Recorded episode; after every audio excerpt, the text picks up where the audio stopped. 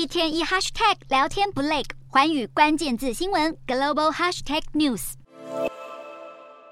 画面中可以看到土耳其军警忙着疏散附近民众，因为这栋大楼在地震后明显摇摇欲坠。没有多久之后，果然土耳其于当地时间二十七日再度碰到规模五点六的强震。截至目前，这次最新的地震又造成百余人伤亡，还有二十九栋挺过之前几波地震的大楼还是倒塌了。土耳其总统埃尔段虽然有到灾区现场勘灾，并且承诺会严惩偷工减料的黑心建商，但是政府救灾迟缓，大批生还者至今无家可归，民众的不满可以说是无以复加，就连在观看球赛时都忍不住要表达抗议。而在另外一场球赛里，球迷们则是响应号召，捐出自己家里的泰迪熊，把泰迪熊丢进球场里，希望能转交灾区儿童，给他们一点慰藉。这也凸显了土耳其民众现在只能依靠相互帮助来度过这次危机。